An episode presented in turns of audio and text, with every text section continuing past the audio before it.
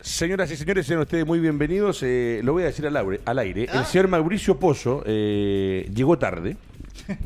Se acaba de sentar en el panel hace cinco segundos y nos pregunta, con una falta de respeto única, a un, un señor como el señor Gilbert, periodista profesional, Premio Nacional de Periodismo, Lorenzo Pérez de Arce, kinesiólogo especialista en deportes, Fernando Astengo, seleccionado nacional, ¿de qué vamos a hablar? ¿Cómo está don Mauro? Le paso la pelota y usted cuéntenos de qué quiere hablar. ¿Del matinal? ¿Vio a Julio César Rodríguez en la mañana? No, la Susana, trabajando. La Susana le dio desayuno, cuéntenos, ¿de qué quiere hablar? Me fui en el auto escuchando a la DJ Electra, a la Carola Tupolola, y me fui a hacer clase, así que contento de compartir con usted hoy día de fútbol, de la Copa Sudamericana, fútbol femenino y muchas cosas más.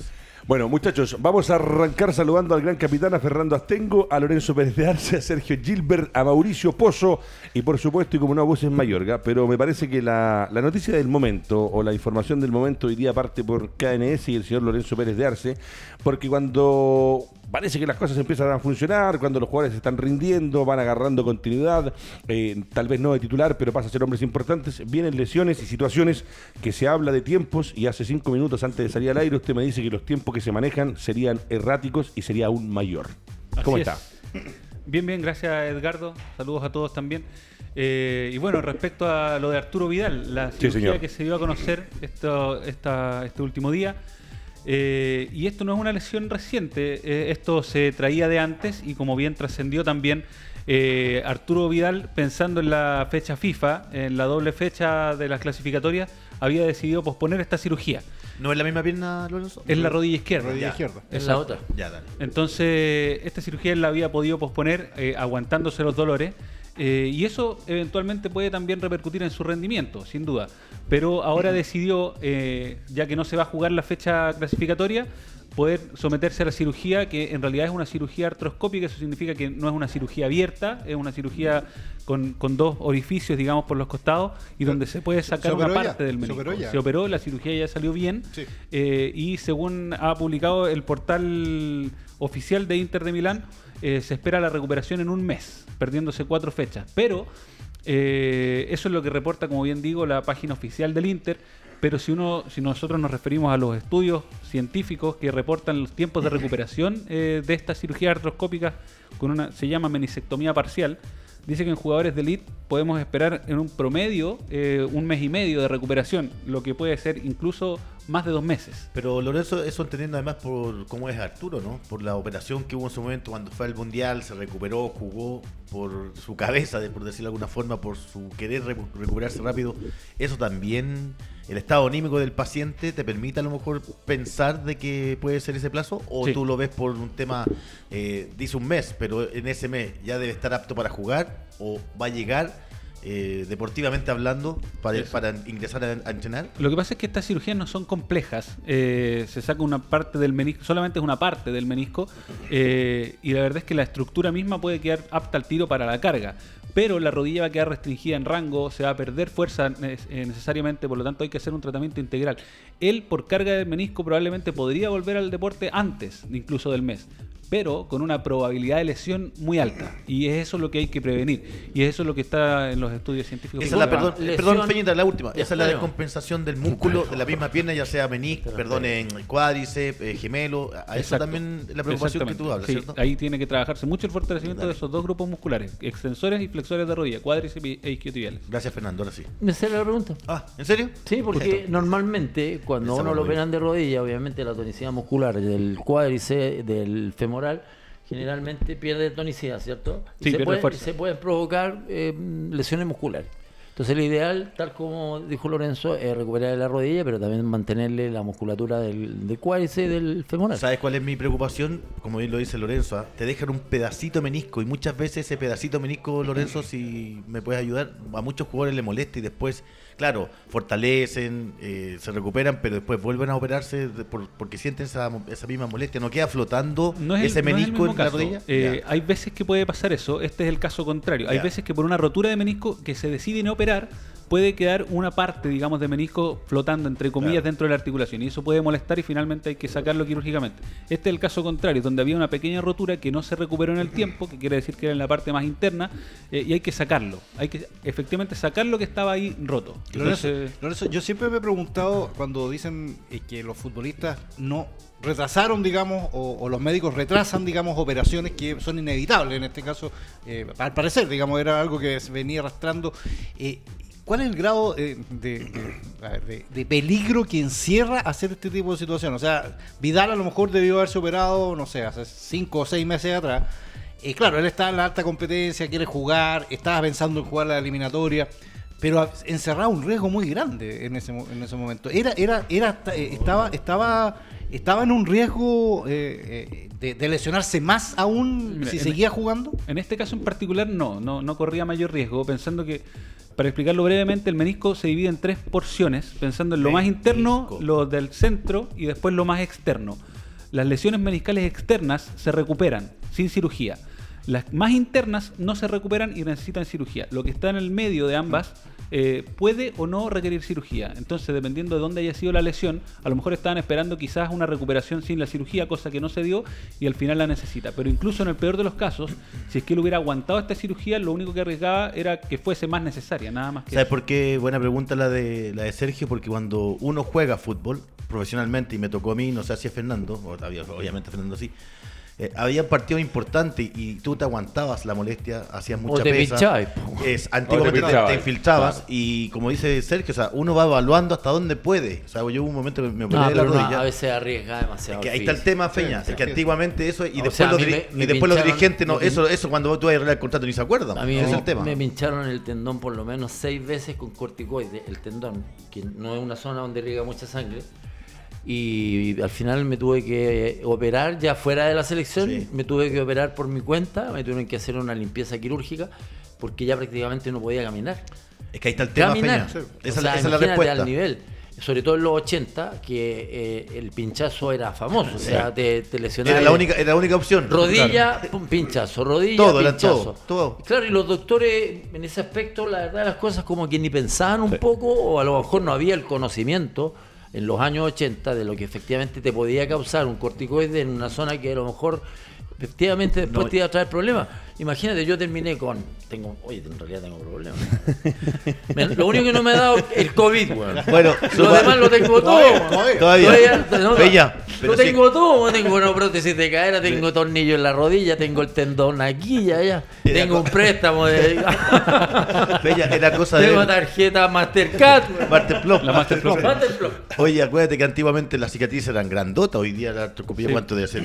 Nada, nada, son dos orificios a los costados de la rodilla. antiguamente, ¿te acuerdas que el cirujano Ah, te terrible. esperaba con un cincel y, y la sierra eléctrica para, para operarte? Bueno, ustedes saben que eh, uno de los mejores delanteros del mundo se orinaba en la cama del dolor que le provocaba el no poder pararse para ir al baño en Bati. las noches. Sí. ¿Sabe quién es o no? Batistuta. Batistuta. Gabriel Omar Batistuta. A ese nivel, cuando Fernando habla de la década de los 80, y ahí sería bueno que Lorenzo nos cuente un poquito más, eh, ¿será que- porque en es ese que- tiempo no había conocimiento Es que a ti te le- gusta hablar solamente de los argentinos, acuérdate No, de, de Clavito no, no. Godoy. Está Clavi- dando un muy buen y Clavito ejemplo, Godoy, Clavito Godoy, tuvo- Eh, Clavito eh, Godoy un momento en un carre- andaba en un, en un, un- exacto, ¿te acuerdas? Porque quedó prácticamente sin caminar, ¿te acuerdas? Sergio? Bueno, eh, muy buen ejemplo el del Mauro. Gracias. Debe haber estado bravo el desayuno en la mañana con Susana, por eso está en esa Sí. actitud hoy día en el argentino, todo programa. argentino, todo lo tuyo, argentino, está argentino. Está, preocupado. No, no, no lo El sé. estudio Diego Maradona. Estudio Diego Maradona. Todo- argentino. Lorenzo, ¿será cosas como la que le pasaron al propio Batistuta, como muy bien lo decía Fernando, que entiende la situación y seguramente Gilbert también, eh, que en esa época los doctores pinchaban y pinchaban porque eh, no había un conocimiento de lo que causaba y hoy día la tecnología, la ciencia, la medicina nos dice que realmente eh, no es el camino y que muchos jugadores como Fernando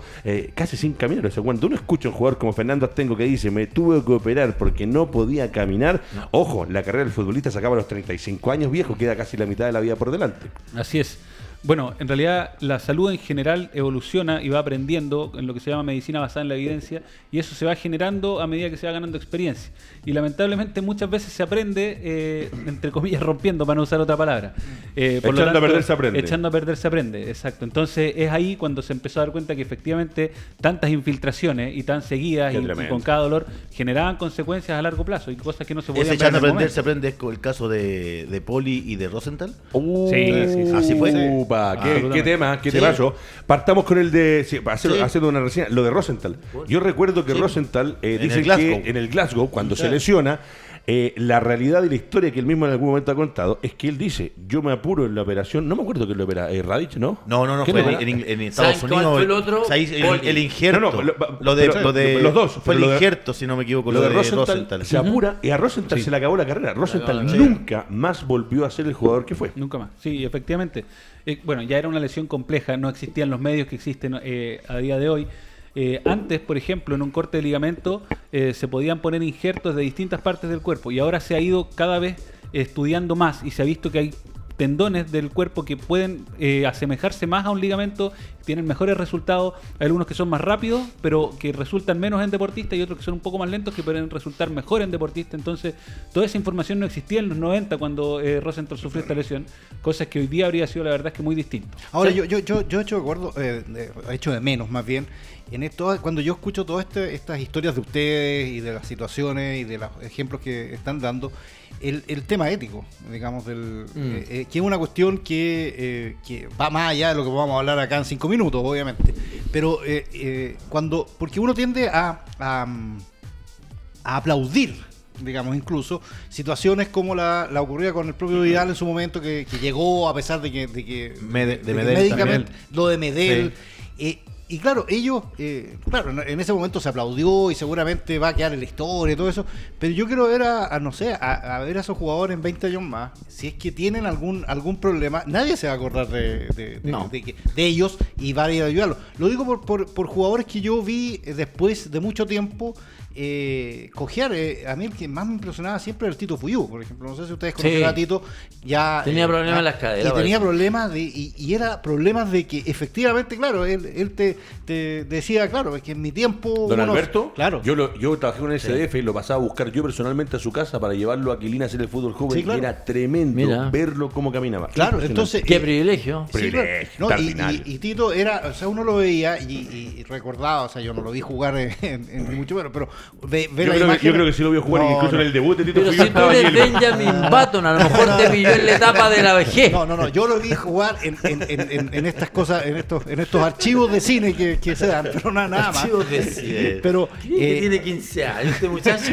pero, Inocentes tengo. pero, eh, pero, pero después, claro, eh, me, me pasó también un- conversando con, con Basay en algún momento que también dijo lo mismo, que él, incluso él se pinchaba. O sea, que decía, no, ¿sabes qué más? Yo me pincho. Y él, sí. él se pinchaba antes de los partidos y, de- y en el entretiempo. de los partidos. Bueno. Entonces, y eso, y ahora eh, estaban sintiendo ya lo- lo- los efectos de eso. Entonces, ahí es donde yo, eh, yo, yo sé que el tema ético es un tema muy profundo, tiene que ver con mucha instancia, tiene que ver con mucha... No, pero esa época Orlando. Aravena les decía, muchachos, Pero hay que no, jugar. claro, pero es una es un tema, es ¿saben un tema que yo no se- escucho debatir entre lo- lo- Además los han- especialistas ni tampoco eh, y que debería involucrar también a la gente que eh, que está en el espectáculo del fútbol o del deporte, eh, porque nosotros sabemos siempre las consecuencias. El doping, Sí. por ejemplo, es una es una consecuencia bárbara que nosotros vemos, pero El- dónde está dónde está la Antiguamente la- eso no los se propios- veía, los propios médicos. Pero ¿sabes Ah, qué? Hay, hay situaciones que obviamente es el jugador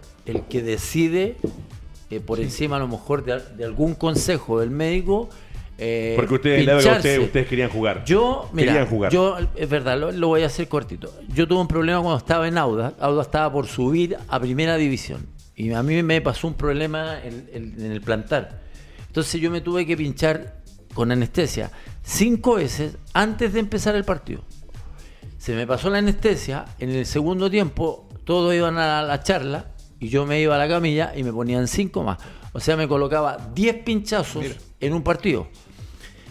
Me vine desde Arica con un hematoma tremendo prácticamente de todo el tobillo, prácticamente me llegaba al gemelo. De hecho, venía con, un, con, con el pie al aire libre y las azafatas realmente impresionadas y me decían, ¿pero qué le pasó? ¿Lo atropellaron? No, le dije, sí, que hubo un partido tuve que colocarme una inyección. Pasó, te- tenía que jugar Lauda a mitad de, de semana con Colchagua.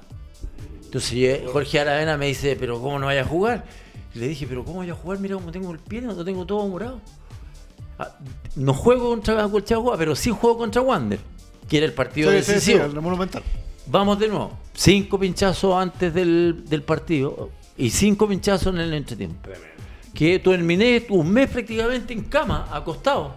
Y nadie te fue a ver. No, no, y lo, y lo- y lo No, sí, pues, sí, eso es lo que y- dijo no, no, Sergio. y lo- exactamente. Y lo genial de esto es que como no salió campeón ni Wander, ni ¿cómo se llama? ni Auda, solamente que subieron, había que definir un partido en Valparaíso. Y pueden creer que Jorge me dijo, ¿y cómo no voy a ir a jugar la final? Y yo, y yo caminando con un pie y con el otro con una muleta. Ya, el objetivo está Estamos todos se acabó. locos. Es lo que- bueno, pero- pero, para que te des cuenta al nivel que de repente Por eso uno digo- llega. Claro, y por eso digo, después. es un tema, es un de- tema. los- mis compañeros me lo reconocieron. Todos, todos, que el esfuerzo que hice fue increíble. Pero, ¿tú crees que. eh, No tiene ni un galvano, ni un Jorge. No, Jorge, sí. Jorge Sí, así terminó molesto porque yo no fui a jugar contra Wanderers. Prácticamente está así es. inválido, hombre. Por Dios, en este minuto a lo mejor estaría sin un pie. Imagínate. Bueno, y aunque al señor Pozo le moleste, en el año ¿Qué pasó? 90, cuando el profe Gilbert hablaba de infiltrarse, el más grande de todos los tiempos también se infiltraba. Si ustedes ven las fotos del tobillo cómo jugaba, era imposible. Elías Figueroa, Carlos Caselli, Seguro, Guillermo mucho, Páez, mucho. Adolfo Neves, se infiltraban los dedos, la fractura. ¿Usted la- se infiltró alguna vez? Sí, sí, Sí. muchas veces. Yo Sí, la- los 80 de igual. hecho, yo cuando me operé, eh, ahí me divorcié porque eh, caminaba. No, sí, es verdad, porque. ¿Qué tiene que ver la Perdone, perdón, que por favor, a la gente que está, viendo de esto, hecho, perdón. no, ahí fue porque- que se ha a, a la señora que la conozco le pido la disculpa, no tiene nada que ver una cosa que dijo- lo que dijo- transformado en un matinal. Lo que dijo Lorenzo, era tanto que cojeaba que me iba para el lado, me iba para el lado y me iban a buscar donde la vecina. Una, oye, démosle un aplauso, Bueno, hermano. bueno, bueno, Una talla buena, bueno, en tres años de Tres radio. ¿Le gustó? ¿Me puedo Muy bueno. Bueno, eh, cortito, acá dice el 25 de enero del 97, el destino del zurdo cambió. Sebastián Rosenthal dice juega contra el Glasgow, estaba frente al St. Johnston. Y esto es extraordinario. Él dice que siente un dolor extraño y siguió jugando con ese dolor que había sentido Rosenthal. Hace el gol y después del gol sale. Y ahí viene toda la historia que tiene razón el Mauro. Se opera en Estados Unidos y lo operan mal, según lo que dice acá el artículo, y nunca más se recupera. Bueno, esa- esas cosas siguen pasando eh, a día de hoy. Yo, bueno, también me dedico obviamente a la atención en cancha. Eh, estuve por Ay, varios que años. decía la atención de la vecina. No, Es pero completo, sé que bombero, fuera carabinero. bueno, sé que fuera del, del programa, perdón, pero eh, te dediqué varios años a trabajar en, a la atención en cancha en rugby y ahí se ve mucho peor que en el fútbol, mucho peor. Eh, me tocó ver eh, jugadores en semifinales o en finales fracturados, Ah, eh, fracturados y que llegaban pidiendo y les daba lo mismo y llegaban pidiéndole al, al médico que le inyectaran lidocaína, que es un anestésico para poder seguir jugando. En los dedos, fracturados los dedos, rugby Lorenzo- y jugaban igual. bueno, eh, yo, te- yo igual que Fernando no tiene hartas operaciones. eh, yo recuerdo que a mí me operaron del tendón rotuliano, ¿cierto? Que esa era la, esa, esa era la cicatri- cicatrización que tenía el jugador de fútbol. Le pasó a- al gordo Ronaldo, que Sí. eran seis meses y jugó a los cuatro, hizo la bicicleta y se rompió otra vez. Y después leí por ahí que los que hacían skate, perdón, esquí, eh, se, rompían el cruzado y le sacaban de los abductores, que era, ese era lo que tú hablabas hoy día. Que, A mí cuando me rompí los Sí. cruzados me sacaron del tendón del rotuliano. Rotuliano, claro, que eso lo hacía antiguamente Sí, antes se hacía al, eso. del- al futbolista. Ahora, ahora en deportistas lo que más se hace es sacar de un músculo que es parte de los aductores, también parte de los isquiotibiales que se llama semitendinoso. Ah, se saca una porción Sí. del semitendinoso y eso Te desgarra. en el tiempo, sí, claro, se rompe una parte se- y eso se reemplaza como ligamento y en el tiempo el cuerpo lo va transformando propiamente tal Ahora, ¿por qué te ligamento. lo decía? Porque recordándolo de, si lo puedes leer, si, o sea, rapidito, creo que le pusieron de un injerto a Ah, una persona muerta. Sí, a Rosenthal lo primero que le hacen es Y eso. por eso Sí, fue sí, el, sí. el rechazo de él y que ya después ya olvídate lo que le pasó. Perfecto. Listo. Bueno, muchachos, seguimos avanzando. Saludamos a EconoClean, que es eh, la marca que tienes que tener para comprar todos los productos de aseo y limpieza para tu casa, departamento, fábrica u oficina. www.econoclean.cl, que en instantes aparecerá en pantalla. Y vamos a hablar, a pesar de que el partido ya pasó, de lo que fue la presentación del equipo de la Universidad de Chile, profesor Gilbert, en Copa Libertadores de América, donde, eh, vuelvo a repetir, eh, yo no veo, no siento, no logro describir o entender una idea clara del fútbol del señor Dudamel en la Universidad de ¿No? Chile. Eh, no sé, eh, lo de Cañete sí, cositas, eh, un partido donde harto pegaron los argentinos, pero eh, en particular pensando en el partido de vuelta, porque ya se empieza a hablar del partido de, de regreso contra San Lorenzo, eh, hipoteca en parte en condición de local la U el partido, y eh, no sé si usted encontró un fútbol de Rafael Dudamel después del tiempo, hay que entender que vienen contrataciones, que se están incorporando jugadores. Mira, yo, contrariamente a eso, a mí me dio la impresión eh, opuesta, digamos, que eh, efectivamente nosotros estamos viendo que Dudamel, él no avanza mucho, eh, que él tiene una idea y que da lo mismo, le da lo mismo los nuevos intérpretes. exponentes. Eh, digamos, él tiene una idea y la va, la va, Perfecto. la va a, a exponer. Va a morir en la rueda con Va a morir, pero absolutamente. Eh, y eso es lo que a mí me llamó la atención. O sea, cuando tú tienes jugadores nuevos, eh, eh, específicamente un tipo como Cañete y como Sandoval, que te pueden hacer una, una diferencia en el, en, el, en el juego, en la generación de fútbol de la U, eh, yo esperaba a lo mejor algo más... eh, eh, una metida de mano, una sí, metida de mano sí. de él, de ya vamos a reordenar esto, vamos a barajar de nuevo las cartas y vamos a tirarlas. Pero me da, lo me, me da la impresión de que es lo mismo, pero con otro intérprete. O sea, eh, eh, Sandoval hizo las, las veces de Espinosa, porque Espinosa no estaba. Eh, eh, después eh, Moya. Cañete, Cañete. Ca- claro, Moya estuvo. Eh, Cañete, claro, era eh, hizo eh, trató de juntarse con la Ribey, que era lo que hacía Montillo con, con la Ribey de, peor manera, porque todavía no se conocen. Entonces, Yo creo que no, no, no. Entonces ahí tú vas viendo que eh, él va a querer hacer lo mismo con, con otros exponentes. Yo me imaginaba, ¿qué va a pasar el día que esté Pa- eh, Pablo Arangui, por ejemplo? Ustedes se imaginan, yo me imagino el tiro. Eh, alero por la izquierda. Te lo digo al tiro. Por el pitu. O sea, va a ser, va a ser él, claro, y ahora tiene, tiene tenía a Enrique, lo, lo, Sí. lo usó, eh, usó al, a, Al. Nahuel, a Nahuel, Después del segundo tiempo. eh, eh, en el segundo tiempo, claro. Pero cuando, cuando logre tener a, a Aranqui, te, te aseguro, va a ser Cañete y va, va a ser de nuevo una línea de tres, va a ser de nuevo por, por la izquierda Aranqui, que no es el lugar donde él eh, juega mejor. Entonces ahí es lo que me- a mí no me, no, no, ¿No, no, no no me agrada. mejor por ese lado? ¿Quién? Eh.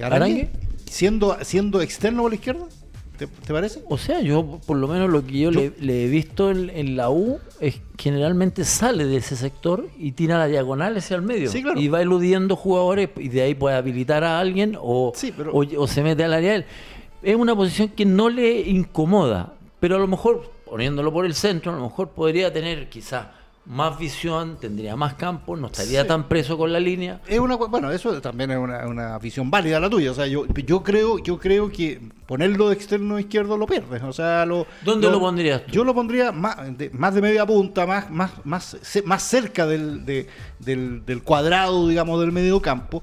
Claro, eh, en ese momento tú puedes pensar que cualquiera, o el propio Arangue, o Cañete, o el que sea, puede de repente abrirse, puede, puede, puede hacer el- el mismo juego, pero eh, dejarlo exclusivamente eh, en, ese, en ese sector y que a veces haga la diagonal, que es lo que me, me parece ha hecho, eh, ahí es donde yo creo que se pierde un poco. Pero, Sergio, desde ahora- mi punto de vista, yo creo que en Unión, por ejemplo, eh, se, se expresaba mejor Arangues cuando jugaba en Unión Español. Claro, era más, era más inmaduro de lo que es hoy día, pero me parece que ahí, por ahí está el puesto de él, creo yo. Pero Eh, pensando en lo que se viene, Sergio, porque Pablo me parece que no va a estar, le queda todavía. Estaba leyendo que parece que Andía es el único que está complicado con el COVID. ¿Qué te pareció a ti la U con, con San Lorenzo? Eh, No, malo, partido malo. O sea, entendiendo que. eh, San Lorenzo también, bien- Los bien dos malos, O sea, entendiendo de, de que. los San Lorenzo que hemos visto, yo creo que uno de los más Entendiendo que la U- muchos y- años. y la raro U- que no jueguen los Romero. Que Sí, no- los- menos mal, porque yo no lo encuentro muy buenos jugadores. A mí no me gustan mucho. Lo, lo he visto jugando en Argentina. Sí, sí, no te gusta, No, o sea, pero yo creo que le dan. Porque hay que recordar que también la U solamente jugó con Magallanes un partido amistoso y tenía en su mente, y esto no es excusa, Caputo de colocar a Espinosa. Dudamel, y- Caputo se fue hace un rato. Ah, perdón, Dudamel y tener a, a Espinosa con por fuera Andía y González. Mm. Y lamentablemente les pasó el COVID. Si hoy día uno puede preparar el partido y no te preocupabas antiguamente de las lesiones. Caputo en pantalla. Y, y definitivamente fue el tema del COVID el que, lo, Sí. el que le cambia el panorama. ¿Tú cómo, tú cómo ves eh, lo, lo que conversaba con Fernando fuera? O sea, eh, claro, no estuvo Espinosa. Espinosa es, es titular, tanto así que lo hicieron capitán del equipo. No, no, eso no. Por el momento. Por el momento. Pones a Espinosa, ¿a quién saca?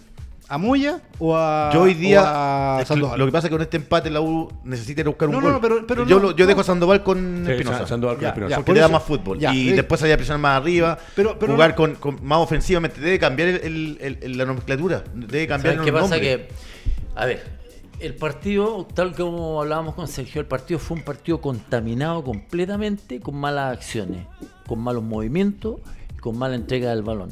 De hecho, el comentarista, eh, parece que era el Bambino Moon, Sí. eh, El relator, sí, para mí no dijo que partido más malo. Dijo, nos entregan tres veces la pelota, tres veces la pelota. Tremendo. Estamos hablando de equipos que están jugando eh, Copa. co- Copa. Sí. Entonces, obviamente... Y el de claro, la Unión con Independiente no fue igual. también, también.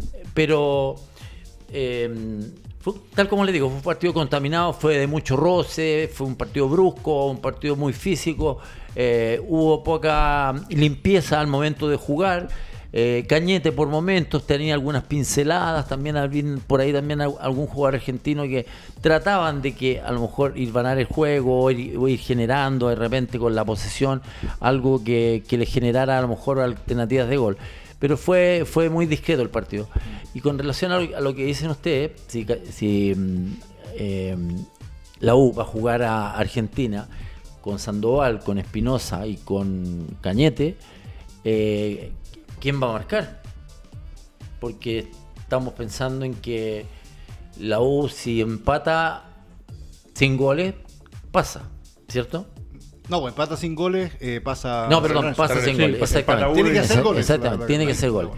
Pero por lo tanto no puede quedar sin un volante de contención. Eso es lo que yo. tiene, No. tiene que ir con un mixto y otro obviamente que sea, va a ser Cañete, el que genere fútbol. Claro, en algunos y el mixto puede ser Espinosa. Claro. Pero yo lo que le explicaba un poco a Sergio es que Espinosa es un jugador que no es un jugador rápido.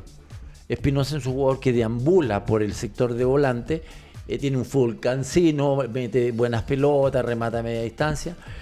Pero no es un volante, no es un volante que tenga la velocidad para ir a presionar acá, para ir a presionar Peña, acá. yo comparto plenamente todo lo que dice, todo lo que dice Sergio también. Pero mientras no tenga laterales que antiguamente, y esto me remoro, me, me, me, me recuerdo, Remonto. me remonto y estoy vacunado, de Reinero, eh, ¿te acuerdas de Reinero, la Sí. de la U? Por, de- por historia la U siempre El tuvo buenos laterales. el El príncipe. príncipe. Eh, eh, después tuvo- bueno, bueno, ahora estuvo vos. ¿a a lo que voy yo, que ni del Pino, ni del Pino, ni Barrios son jugadores que, que- que te marcan diferencia, que te marcan presencia en la otra área, que es la, Bueno. es la función que hoy día tiene un equipo, Sí. sobre todo en, en- en este tipo de instancias, donde Se que Andía, Andía podría es ser. que no sabemos si va a estar, por eso claro. te decía, porque No, no, que es más complicado por el tema COVID, me parece que no llega ya, Bueno. porque juega la otra semana, entonces me parece que ya no llega. Sí, debería llegar eh, Espinosa con, con Osvaldo, pero lo que son los laterales, o sea, del Pino el Mago, perdónenme, No, no, está él- ocupando, no, no, sí. está bien, o sea, eh, no, coloquen a otro jugador, a, otro- a un canterano por último, pero eh, del Pino Mago tiene Es un que- pánico escénico. Es que ahí es donde, es donde yo le discuto a los entrenadores. para la U. le- le discuto Sí, a- puede ser, pero no en ese puesto, Si no, tienes, No, no si no para la U, tienes, eh, jugadores para ciertos puestos, ciertas funciones, tenés que, que revolver el naipe. O sea, es, es- es inevitable. O sea, eh, Del Pino Mago no va a ser lateral izquierdo nunca en su vida. No lo, no, lo es eh, por una circunstancia, lo es porque eh, se, lo Mira, pide, se lo pide. ya como central es discreto, imagínate a un central meterlo a la- al, al lado de la raya. Claro, exactamente. Anótala esa. Tiene Ya, un como puro central es perfil, discreto, sí, señor. Exactamente, Sí, sí, sí, entonces, sí. pero es que ahí es donde uno dice, bueno, pero varía, entonces juega con tres atrás, juega con, con dos volantes externos, que uno, no sé, los entrenadores tienen, tienen la capacidad de hacer eso, estudian para Pero- hacer eso, sí, pero- Pero, que no podéis jugar con tres atrás de No, no, Sergio porque no tienes el lateral izquierdo que te va a pasar. primero. Tal Sí. vez Augusto Barrio, ¿te acuerdas que en San Sí. Marco lo hizo bien. Pero La la U le ha pesado bastante jugar en ese Por puesto. eso. Perfecto. Pero- pero- a lo que quiero escuchar a Lorenzo Bereterase que algo nos iba a decir con respecto a la U, al funcionamiento, al andamiaje de este equipo de la Universidad de Chile. Yo vuelvo a insistir, eh, nada con Dudamel, pero a mí me parece que es un tipo que estamos no- hablando de fútbol, está A ver, bien. sí, que ha- no ha logrado plasmar algo, comparto con lo del Mauro, no hay laterales. Hace mucho tiempo que en el fútbol nacional en particular no hay laterales. Mauro Eh, Aro, el mismo Choco el Ponce en su mismo Mauro momento, Aro, el Miguel, Chueco. Ponce, Miguel Ponce. Estáis hablando hace 10, Pero que 20 ese, años pero atrás, que Peña, pero de lo Peña, que está es que, es pasando que ahí también hay una crítica, hay una crítica Mena, hacia, bueno. mira, si imagínate, No, José ¿qué Yul, crítica- Mena qué e Isla, qué, hombre, llevan Dios, 10 si años todo- jugando los laterales, Feña, a eso es lo que no, voy. la U de cuándo que no saca un lateral, Colo Colo de cuándo no saca un lateral, y los prestan hoy día a Barnechea, a Iquique, mandan jugadores a préstamo cuando es el momento de que hoy día tengan la opción de ser titulares. Hoy día Colo Colo que va a jugar solamente Copa Chile y torneo nacional, entonces te hablo así, ¿qué es lo que quería? No, no, No, es que dale, ¿sabes qué pasa? dale. Es que pasa que en la medida que, que gritas, menos se entiende. Lo que O sea, te si tú decía. hablas con más tranquilidad, vamos a entender Lo todo. que yo te decía, Yo me tuve que sacar hasta los audífonos porque no te, no te Tienes el pelo largo, tienes el pelo largo. Sí, tengo el pelo Lo que yo te Pero decía, ahora no, es el momento. Hoy día lo la que U, el Mauro, hoy no día hay la U no tienen. Entonces, claro, uno puede decir que juegue con línea 3, pero ¿quién va a hacer la de lateral volante por izquierda o por derecha? No hay. Augusto Guarri por derecha sí puede ser, Sí, pues. pero los ¿Por qué demás no? ¿quién? Por izquierda no hay. Pero si esa es la busca un lateral, si busca un lateral volante en lugar de un lateral eh, como, como Claro, buscando la mixtura, si no hay uno que sea de base tú- lateral yo creo no va- la U. Yo creo que vas a conseguir más, o sea, puedes puedes puedes conseguir más, pero un lateral que es, es una función súper específica y estoy de acuerdo contigo, no, no es un problema de la U, es un problema del fútbol chileno, o sea, Están peleándose de- por Wimbledon, Como, Wimbledon. como, como dice Wimbledon, el Feña, estamos, Wimbledon, habla- un estamos- estamos hablando de hace 15 años atrás. Ah, y Sí. cada- entonces eh, Hablemos de por- ahora. Por eso, y no hay, y como no hay, entonces tú tienes que variar. Tú tienes que ir viendo las, las opciones que tienes de acuerdo a los jugadores que tienes. Pero cuando empiezas a inventar, cuando empiezas a, a tratar de que jugadores como Luis del Pino Mago juegue de lateral, cuando tú sabes que no va a ser, no es lateral y que tú sabes que va a tener problemas y que seguramente va a ser superado, entonces tienes que inventar otra cosa. Ahí donde o, no, es no, que, a lo es mejor que no en es una posición tan específica como esa, tú no puedes inventar Por eso, inventa a alguien que no tenga el conocimiento mínimo de Pero saber qué momento tú tienes que defender y qué momento tú tienes que atacar. Pero tácticamente tú tienes que, eh, a eso me refiero. O sea, yo decía, a jugar con línea de tres, que puede ser una opción, puede ser,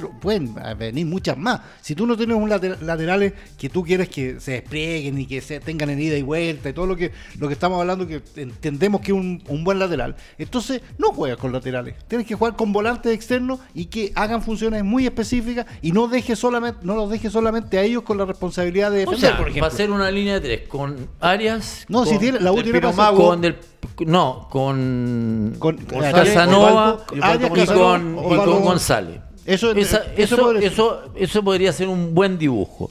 Ahora tienes que agregarle, obviamente, volante. Claro, que- ahí Chico Carrasco, el que era de Coquimbo, que el año pasado jugó alguna Por ejemplo, es que ahí Ese, empieza a, ese, ahí ese. empieza a, pregu- a- a preguntarte tú, a ver, ¿podría ser? Ah, pues hay, hay- hay alguna alguna posibilidad de que sean ellos los que entonces, ay, pero pero Pero está él- lleno él- de dudas, hombre, por Dios. No, yo no, yo no, yo estoy diciendo, esa, esa pega la tiene que hacer el entrenador de la U, No, no, yo. pero nosotros también tenemos que comentar. ¿quién, no, no, pues? no, Darle a la gente alternativa ¿cuál- y variantes, eso, pues sí. no, no, es re fácil decir, Pero no, ¿cuál es- qué es que variante? cómo van a jugar. Pero ¿qué Nosotros- la Nosotros tenemos tiene? que también de- tratar de hacer a, la- a ver a la gente cómo podemos describir cómo Pero podría jugar la U. al no, describiendo tenerlo, como- al no tener ese jugador específico, eh, hay que, por defecto, el técnico darse cuenta y modificar el sistema e Eso. intentar ir de otra forma. Eso, eso No es- tengo un lateral izquierdo que se vaya y se proyecte. No tengo un lateral derecho que se vaya y se proyecte. Tengo que tener la cabeza. Y ahora sí le vas a meter a Lorenzo Pérez de Arce. Eh, eh, de modificar, de buscar. A mí, ¿sabes lo que me pasa, Lorenzo, con muchos entrenadores del fútbol nacional? Del fútbol nacional que no veo variantes o alternativas y cuando hablamos de morir con las botas puestas mueren y prueban y lo que prueban e inventan muchas veces no funciona. Sí, bueno, bueno, partiendo porque yo no voy a hacer un análisis tan fino como lo hacen ustedes en relación a esto, pero es verdad. vale. sí. No, pero yo no me voy a meter ahí. Ya, por lo menos esto me protege, pero no tanto. Métete Eh, nomás, métete. sí. Eh, Cuidado. No, lo- equipos Mira, si se mete. Gilbert, te podés meter. Ah, eso, ya sabía que iba a decir eso. Hombre, por Dios. Sabía que iba a decir eso, por eso Claro, métete nomás, si métete yo, nomás. yo quiero, mira, yo quiero que algún día Gilbert tenga la posibilidad de pararse en el medio de la cancha, en el Estadio Nacional, Chile-Uruguay por la eliminatoria. Me gustaría que él viera pasar a los jugadores y todo, cómo ganan las pelotas y todo. Se daría cuenta que no es la visión que tiene del fútbol él. No, pero si hay, siempre hay dos visiones en el fútbol. eso- No, se puede. que ese no es- imposible. No, es imposible. tema, es es el tema. imposible. Es que no, no es el tema. no, no, no. Bueno, Sí, yo es, creo que- es una no, broma, Michona. Sí, yo quería hacer solamente el puente respecto a, a lo de Pablo Aranguis con lo que estábamos hablando anteriormente, eh, porque justamente Pablo Aranguis, que no ha vuelto a, a jugar, eh, sufrió una lesión meniscal en la rodilla izquierda, misma lesión muy similar a lo que puede tener eh, Arturo Vidal, y también se, pronosticaba un tiempo de recuperación de cuatro semanas. La lesión de Pablo Aranguis fue el 24 de enero, si mal no recuerdo, y la cirugía estaba programada para el 5 de febrero. Eh, ya estamos a 12 de, de marzo, han pasado más de las cuatro semanas, obviamente, ya vamos para las 5 o 6. Eh, y todavía no ha retornado. Y es más o menos la misma cirugía, es la misma cirugía a la que se sometió Arturo Vidal. Por lo tanto, era solamente hacer este nexo de que de las cuatro semanas Claro. que se están hablando, es muy probable que no sea tal. Y por lo demás, esas eh, Pablo Arangui es bastante más joven. Los estudios científicos dicen que después de los 30 años uno puede esperar fácilmente dos meses para recuperarse después de estas lesiones. Bueno, muchachos, seguimos avanzando con respecto a lo de la Universidad de Chile, eh, un equipo nacional en Copa Internacional. Yo insisto, a mí no me deja mucho, eh, ojalá por el bien de la U que le vaya mejor en el torneo, que mejore de cara a lo que viene. Profesor Gilbert, volviendo al torneo nacional, eh, a ver, No, Mauricio, perdón, que la cu- por favor. nos dice, ¿por qué hay que inventar laterales? ¿Por qué todos quieren, todos los jóvenes quieren ser como Alexis y en las divisiones menores hay poco interés por otros puestos? Los encargados de ellos generan poco en los niños para abrazar un puesto. Saludos a Doble sí. Amarilla, gran programa, Juan Pazur. Es que mira, lo hemos dicho siempre, el tema de que hoy día con las comunicaciones, las redes sociales, sale Alexis Sánchez y todos los chicos quieren ser Alexis Sánchez. Todos los chicos quieren ser Arturo Vidal. ¿Qué, a- qué ejemplo tenemos hoy día de lateral en Chile? ¿Hace cuántos años que yo no, no veo un pequeño de 5 o 6 años que diga quiero ser como, no sé, como el Coca Mendoza, como Sergio Navarro en la Como. 62, como Bosellur? Isla. Pero es que yo creo que eso- Isla hoy día podría pero- ser, ah, pero, pero en la proporción, pero no, no hay referentes de esos jugadores que uno dice quiero ser como esto. Hoy Ah, día todos quieren ser La- Ronaldo, las niñitas, Messi. las niñitas como, con- como- Endler. Quiere ser arquera, pues. Exactamente. Pero es que, es, que, es que yo creo que ese tema ha sido siempre, Edgardo. O sea, eh, porque yo dudo Pero que. hab- hemos habíamos o sea, tenido tanta pero que- escasez como hoy día es que de yo- no encontrar hace, como dice pero- Fernando, 15 años. Sí, no, es que, es que voy al tema. Eh, eso de, de- de los espejos, digamos, y de los ídolos, es obvio. O sea, cuando tú eres cabro chico, Quería ser el Condor Roja. queríais ser, claro. O sea, veía jugadores que, que te llaman la atención. A mí, eh, mi, mi- mi ídolo máximo, digamos, en, en, eh, y al cual yo iba a ver, y lo reconozco, era Pozo. Caselli. Ay, yo pensé que era Pozo. No, Caselli, o sea, Caselli era el ídolo. O sea, yo- No, que salir para ir a entonces, verlo. güey. entonces ¿qué, qué- qué es lo que decía uno? Pucha, o sea, meter los goles. Eh, a mí después tuve, eh, tuve ocho, ocho, ocho ídolos, pero no, no, no era tanto. Entonces, que yo dudo que un niño diga, ah, yo, y en mi época estoy hablando, ah, que dijera, uy, yo quiero ser como Enzo Escobar. ¿Qué yo creo, qué jugador? Era un jugadorazo. Muy bueno. Hugo Era un eh, o Jugaba de sea, central, jugaba de Mario, volante, jugaba de lateral Mario izquierdo. Galindo, Buenísimo. También. que era buenísimo. Mario Galindo en los años 70 jugaba como lateral volante. Sí, Él empezaba de atrás y terminaba tirando el centro. ¿Dónde fue ese golazo que se nos pasó a todo en Playa En? Playa Playa Ancha, jugando por Wander, jugando por Wander. Eh, pero, eh, pero, Estamos o sea, a pesar de que habían grandes jugadores en otros puestos, es natural. Todos quieren ser Maradona, todos quieren ser Pelé, todos quieren ser No sé, Zidane, hay- hay- hay dudo, pero- pero- pero- pero Maradona sí. pero Rona- Ronaldo, Cruyff, Mira. no sé. Pero entonces nunca tienes como referente. Entonces, para Porque terminar. estaba, cuando estaba Cafú, habían miles de chicos Sí, que pero- Cafú. Roberto Carlos, Roberto Pero, Carlos. pero, pero en menor medida que Sí, todos los galácticos, sí. o sea, cuando estaban los, los, los galácticos Sí. de Real Madrid, eh, claro, tú querías ser o, o Ronaldo. Ronaldo, o, que o Figo. Además, hay pero una, hay menos frase, Roberto Carlos. O hay sea, una frase Deja, deja hablar Entonces, porque no so- se entiende para la gente Y para, y para mira, pero entonces esa es la pega de los entrenadores en las divisiones menores. ¿ah? Entonces, ¿qué es lo que pasa con lo que yo veo en el trabajo de las divisiones menores en general? No estoy hablando Ese es un punto. Ahí está el problema. ¿Qué es lo que digo? Es que ellos, se- no, como no tienen, no, no hay una línea, digamos, sobre, sobre qué es lo que queremos jugar, o sea, los clubes, entonces empiezan a, a- hacerlo jugar como cada uno quiere hacerlo jugar. Entonces dice, no, yo en realidad como este cabro no, no tengo ningún zurdito, eh, entonces mejor no jue- juego con tres. Eh, no, después eh, viene el, el- el jefe de la división cadete y dice, no, ¿sabes qué? Quiero que jueguen con cuatro, pero que eso no hay na- bueno, inventemos a uno, no, en realidad no. Entonces, no hay una línea en que tú empieces a buscar jugadores de acuerdo a, a cómo tú quieres jugar después, sino que vais, vais montando jugadores Mira. eh, y eso se, después se nota Eh, de- en la... En la, en la- en- en Perfecto, los- capitán, eh, quiero, quiero escucharlo porque lo veo que me, me mire y, y algo tiene que decirnos Mauricio Pozo. Cuénteme, Mauro.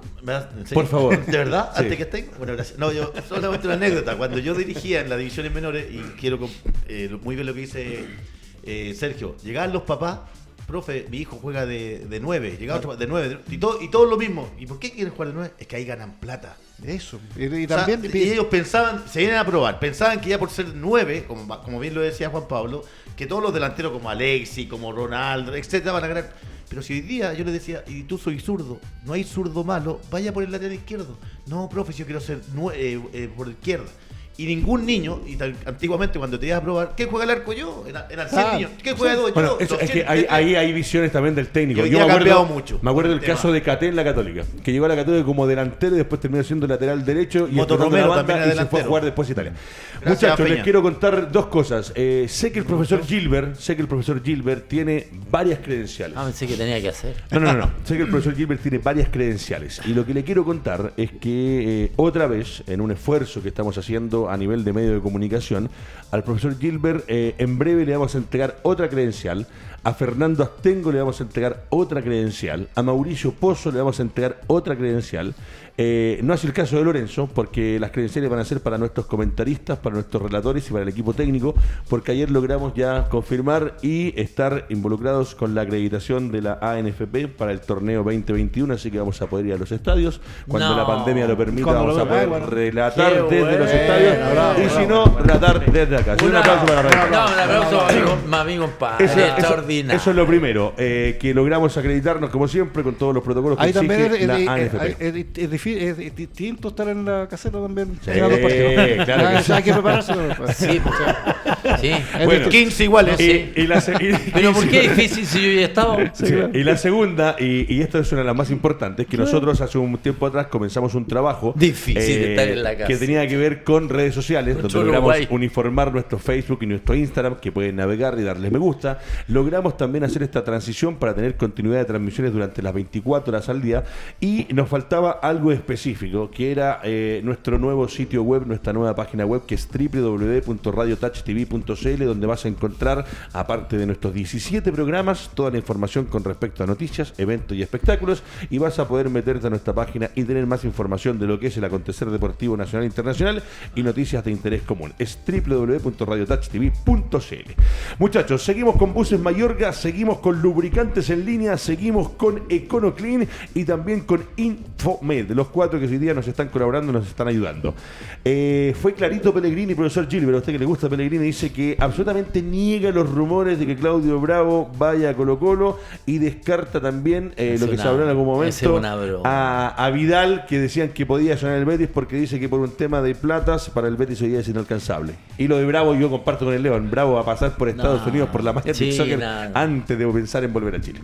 Claro, yo, es que yo no sé. eh, fíjate que este. este ¿De dónde no, sale? Fue un periodista. No, no, no. Ojo. No, no, No Sí, lo seguro. dejaron entrenar en Colo Colo cuando vino, nada. No, no, yo, yo creo que, es que estas situaciones salen porque, eh, bueno, por lo menos yo seguí un poco en los últimos meses que eh, los diarios españoles han hecho eco de algunas cosas que empiezan a sacar ellos eh, algunas conclusiones. Una, eh, yo me acuerdo que eh, lo primero que se dijo era que Morón en algún momento había mencionado, digamos, que eh, uno de los que Colo Colo debería siempre, eh, planificar el regreso de varios jugadores, eh, digamos, eh, emblemáticos, Vidal, y, y habló de Bravo, dijo que a él le encantaría que Bravo terminara su, su carrera en Colo es Colo. un sueño, Morón. Eso, eso lo dijo Morón hace un año, o sea, Pero un más, sueño. Claro. Y, y, eh, claro, en, en- en- en España empezaron a ligar el hecho de que Morón había sido entrenador de, o sea, uno de los entrenadores de arquero, el entrenador de arquero de Bielsa en la época en que estaba Bravo.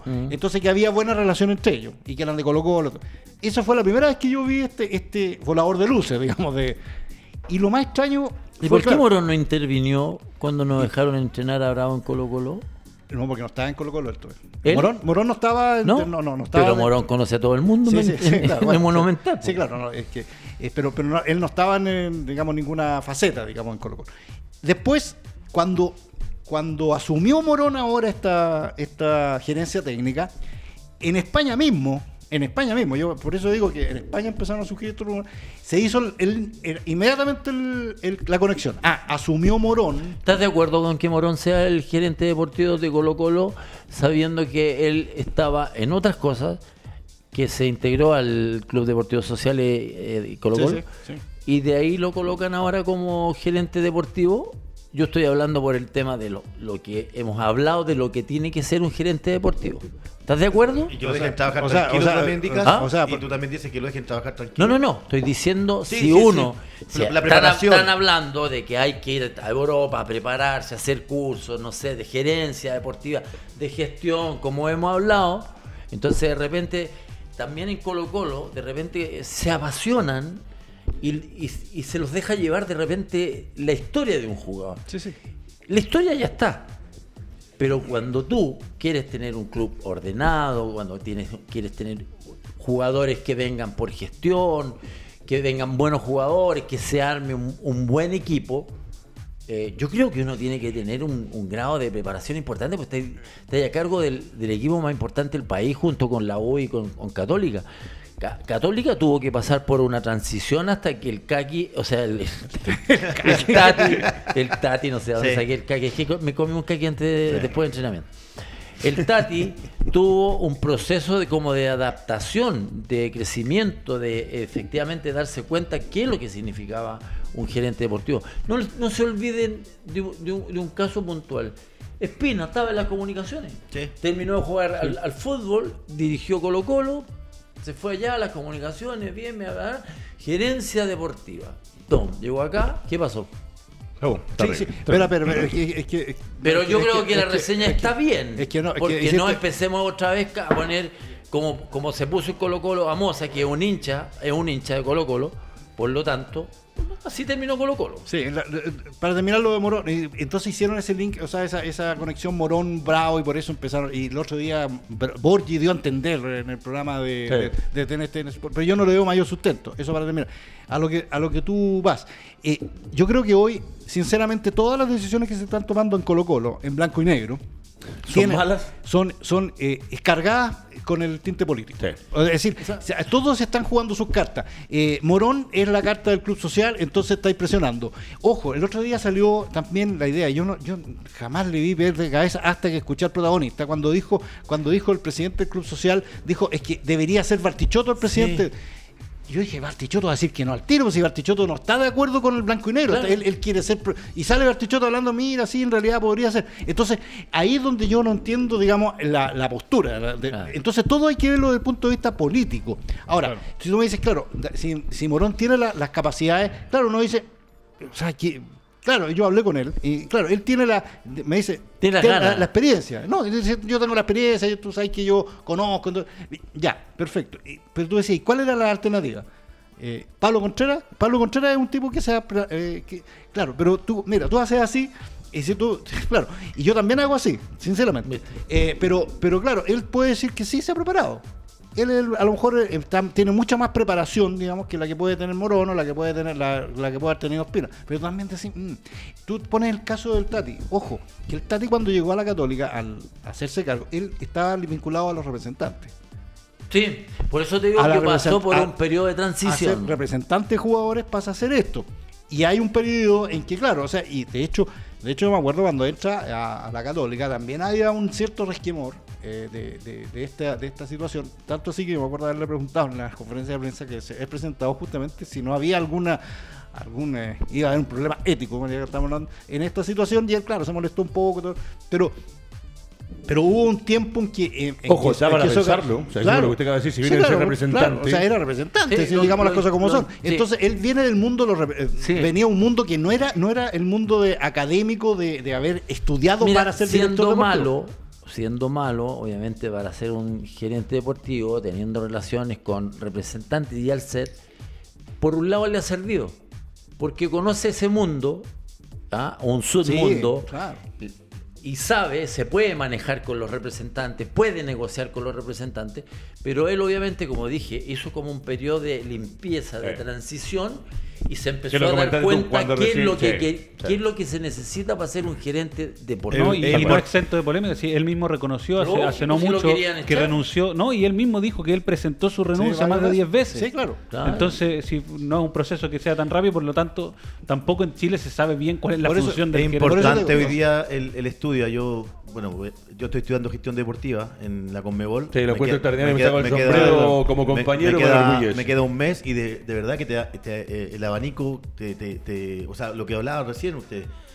Seba González, yo comparto siempre, conversamos, también sacó dos o tres Sí. eh, cursos de, de gestión No, y de saca hecho, diplomado cada rato. de hecho, sí, se sí, fue, sí, de sí. hecho se fue a... Y, y ahí me motivó también para este, este- esta situación, porque te- el abanico de que te abre acá en la mente, tú no sabes el tema táctico, futbolístico. Si no, me, cómo- si no me cómo- equivoco, Mauro, un, un club. previo Pero a Espina, Colo Colo había tenido la posibilidad que Chamagol les presentara un proyecto Bueno, de hecho, fue una reunión, que fue a reunión, todos fue- locos con fue lo a que- de reunión. la- Sí, pero estaba cocinado. estaba, cocinado. el mismo. Sebastián lo dijo. o sea, él sabía que estaba cocinado porque el, el, candidato Ruiz Tagle, que en ese momento Sí. era el presidente, era Espina. Tal y, cual. que Y él fue- importante. y dice que él fue porque obviamente él fue por Club Social. Claro. Por Club no, Social. no, ni siquiera por, por la otra parte de Blanco y Negro. Entonces dijo, yo fui en realidad porque aproveché la oportunidad de ver, de, de ver mis capacidades de, de, de, de, de- de- presentación de y todo el presentar todo el, pero sabía que no iba a Y ser. es importante lo que dice el Feño, o sea, ta- tal vez el ídolo, claro, a veces los ídolos no, no pueden administrar un club tan potente, No. lo que pasó a Espina, lo- ojalá que también lo dejen trabajar tranquilo a, a Morón, así que creo que es importante que la persona estudie y se capacite. Perfecto. Eh, buscando lo, trabajo lo como veo con su tablet, lo veo con cosas y sé que KNS tenemos más cositas. ¿Qué pasa con la situación lindo. física, clínica, médica de todos los muchachos a- alrededor del planeta fútbol? ¿Qué tenemos con KNS que lo veo ahí Sí, anotando? eh, una noticia que trascendió, que pasó hace ya varios días, pero que trascendió el día de ayer a la, a la prensa y que es algo que yo creo que nos preocupó a varios. eh, y fue el infarto agudo al miocardio que sufrió Oh, ¿verdad? González. Marc González, Eh, y, y claro, todo, y, y yo me considero dentro de ese grupo, muchos nos preguntamos, ¿y, y qué queda para nosotros? Si Marc González siempre fue, obviamente, deportista de elite, eh, siempre se ha mantenido activo. eh, yo por lo menos Pero lo sigo eso a- significa que tú no puedas tener un problema. No, no, pero hay, es un hay jugadores que factor- se han muerto en la cancha. es un factor protector muy importante y él nunca, por lo menos eh, mientras jugó, nunca presentó problemas cardíacos tampoco, o por lo menos no trascendió. Eh, entonces muchos se preocuparon y nos preocupamos porque, claro, quizás llevamos un estilo de vida menos saludable que él y aún así pasó. Habla por ti. Eh, Mucho menos saludable.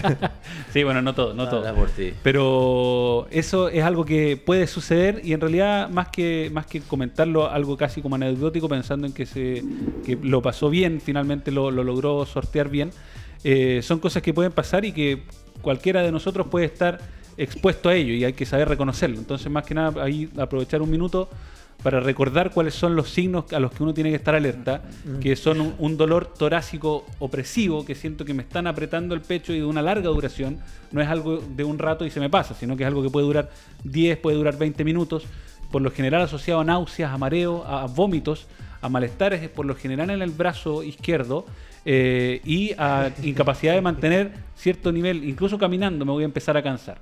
Eh, si estoy sufriendo esos síntomas, hay que consultar pronto porque puede que esté obstruida alguna arteria en el corazón y eso va a generar un infarto. Lorenzo, ¿por qué a los deportistas de elite y de muchos deportistas de todos los, valga la redundancia, los deportes, eh, sucede esto? Eh, ¿Qué pasa con el corazón? Eh, ¿Hay que hacerse un chequeo o qué, qué es lo que tiene que pasar? O sea, idealmente todos debiésemos tener chequeos anuales. Dentro de eso se puede incluir un ecocardiograma y un electrocardiograma, que obviamente al hacerlo uno puede prevenir que aparezcan estos cuadros de forma súbita. Pero eh, básicamente todos estamos expuestos. Un deportista en realidad el corazón está A más eso. entrenado a la carga. A eso te quiero llevar. ¿Por Ya. qué? El, el- El, el corazón se vuelve igual que cualquier músculo. El corazón es un músculo, por eso se llama, por eso se llama miocardio, el músculo cardíaco. Eh, se entrena y él empieza a ser más eficiente. En un deportista, la frecuencia cardíaca, o sea, el corazón tiene que latir menos veces por minuto. Un deportista puede tener una frecuencia cardíaca de 40 en reposo y eso está bien, mientras una persona normal va a tener una frecuencia cardíaca de 70 latidos por minuto. Entonces, el corazón es más eficiente y eso es un factor protector. Ahora, la misma actividad deportiva, sobre todo en un nivel muy competitivo, va a generar mucha sobrecarga en el corazón y por eso a veces hemos llegado a ver cuadros de infarto o de paros cardíacos en cancha. Es tremendo. Y es por la exigencia que se le impone el- por el mismo Díaz tiene el deporte. corazón, pero de amor. Ah, complicado. ¿eh? Bueno, eso es KNS, muchachos. Es Lorenzo Pérez de Arce, especialista en recuperación kinesiológica. KNS es el lugar que usted debe contactar si tiene alguna lesión, alguna molestia para recuperarse con un 99.9% de eficacia, menos la recuperación del señor Pozo que sigue en terapia intensiva con KNS. Saludos, nos envía Jonathan Gran programa. Oiga. Eh, saludos a Sergio- al maestro Sergio Gilbert. Que Jonathan fue alumno mío, por eso. Ah, por eso. Está más arreglado que una novia. Oiga, eh, usted siempre con Twitter, con Instagram. ¿Qué pasa con Palacios? ¿La Sonora? No, no, no, Palacios. No entiendo por qué, no entiendo por qué yo tengo la información y usted no la ha contado. Dicen que está listo con tres palitos verdes. Dicen que sería el último partido de esta semana. Está listo, está confirmado. La Unión Española. Tres palos verdes en cuota. del Valle. Sí, es que ahí en Se va al Inter de Porto En Alegre. principio el acuerdo no le había gustado mucho a la gente de Unión, porque eran en 1.234 cuotas 3 millones de dólares. el pase completo. Ahí no sé si tiene Yo lo que tengo información es que se va por tres palos completos. No, estás loco.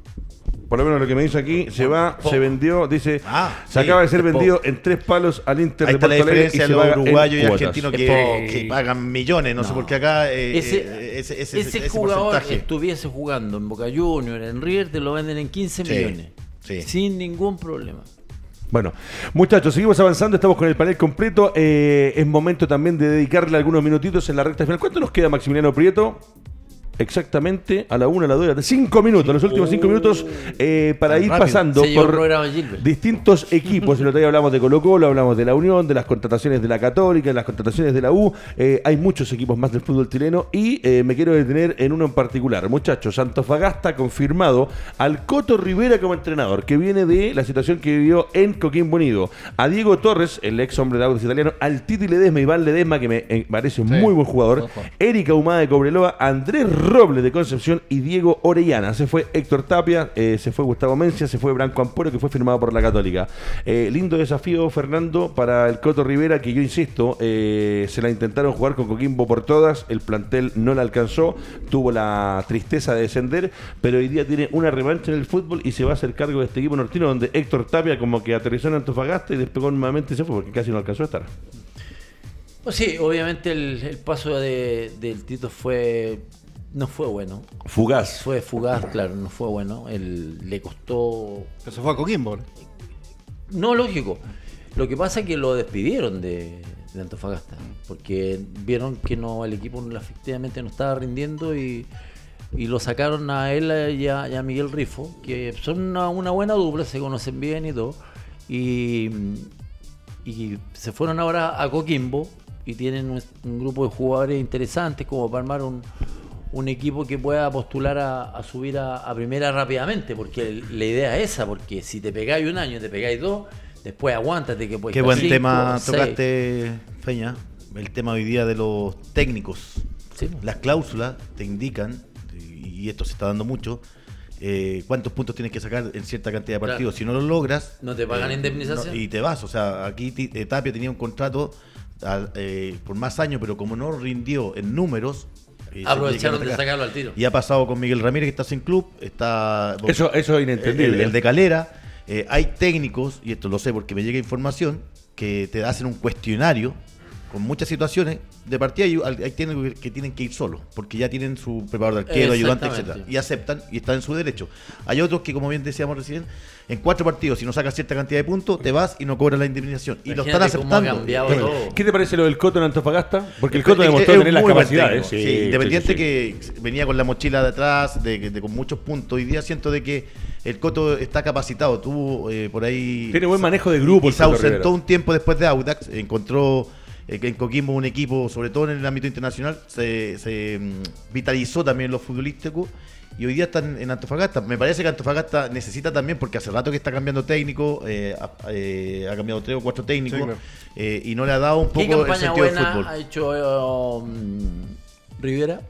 Lo de. El Coto, la- en sí. Audax en su momento, lo, de- lo- lo tomó último. Lo de la Copa Sudamericana. No, pero en Audax en su momento lo tomó Sí, último y, y, y- y lo de Audax. Eh, lo tomó último Y y, llegó llegó, a- a, a- por lo menos estuvo peleando el campeonato, o sea, llegó como cuarto, quinto. Ya. Estaba Eh, peleando la, la, entrar en a la Copa Sudamericana, claro. Copa. Claro. Eh, y ahí va, va sumando, o sea, eh, Sí, no, Tapia sí, hoy día, es un buen técnico, Tito se Rivera, va, me- me gusta Tito cómo- se va a Coquimbo y esperemos que también se, se encuentre ya el rumbo definitivo y se proyecte también en un equipo que, que está contratando de buena forma. Bueno, eso es con respecto al equipo de Antofagasta. Con respecto a otro equipo que eh, a mí me parece y me llamó mucho la atención cuando el señor Martín Palermo, al que me encantaba como jugador, tomó a Curicó y Curicó se desdibujó muchachos que no se veía. Y es otro de los equipos que eh, a grandes rasgos han tenido muchas contrataciones. Llegó Adrián Sánchez, proveniente de Boca, que me imagino que es gestión de Palermo. Llegó Ronald de la Fuente, que no rindió en Colo Colo, profesor Gilbert, pero que tendrá otra chance. Te aseguro que va a llegó, jugar bien ahí Llegó el Barrelet de Puerto Montt, llegó Felipe Villagrán de Coquimbo, llegó Fernando Coniglio de Huracán de Argentina, Pablo Martín Perafán de Agropecuario de Argentina y Leandro Venegas de Palestino. Se arma de una forma interesante. Ahora, hay que ver qué va a hacer Palermo con el equipo, porque Claro. desde que tomó el plantel curicano, mamita querida Se por acabaron Dios. las tortas. Se Es acabaron que- las tortas. Y hay que agregar que consiguieron que se man- mantener a Pablo Parra. Sí, a Pablito Parra, que sonaba en varios de los grandes. Que sonaba Colo Colo, en la U. Llegó a un acuerdo con Cobreloa, llegó un acuerdo, claro, y se quedó en... No, yo, yo, yo tengo mi opinión sobre, sobre Palermo y su, su propuesta, digamos, a mí no, no, no me agrada eh, específicamente, pero le doy la opción de eh, que, que no tuvo en el... En el ¿De armar en la- el equipo él? Claro, o sea, eh, si él está armando el equipo ahora, si él está, digamos, porque además en un momento se quejó, digamos, de los jugadores, o sea, ¿se, acuerdan que salió con una declaración que... que eh, que como que los jugadores no lo entendían, como que no no no, no había Extraño, no. ¿ah? Porque Entonces, con el Arcamón, Sí, la Camón. eh, Curicó era uno de los equipos Sí, claro. que mejor juega al fútbol Pero en, el campeonato. Lo que pasa, lo que pasa es que en esta, lo que pasa es que en esta cuestión, como se dice habitualmente, Siempre hay cada, cada, cada, cada- cada maestrito con su librito. Sí. Entonces, Perfecto. claro, si él llega con una idea y aunque haya fu- funcionado la otra y quieren imponerle, quieren imponerle, los jugadores dicen, no, en realidad yo creo que Sí, ahí se producen es imposible. Muchachos. Pablo García, que está en Curicó, se fue a San Luis de Quillota. Ah, sí, sí, el halcón es de Quillota. Así de bueno se nos pasó el programa otra vez. Agradecimientos a Maximiliano Prieto atrás los controles, a Álvaro Guerrero atrás, hombre importantísimo dentro de nuestro panel, Mauricio Pozo, a todo el equipo Lorenzo Pérez de Arce, a Fernando Astengo, a Sergio Gilbert y a Sergio García. Eh, un orgullo estar acreditados por la NFP para poder estar en el fútbol. Ojalá que podamos volver luego a los estadios.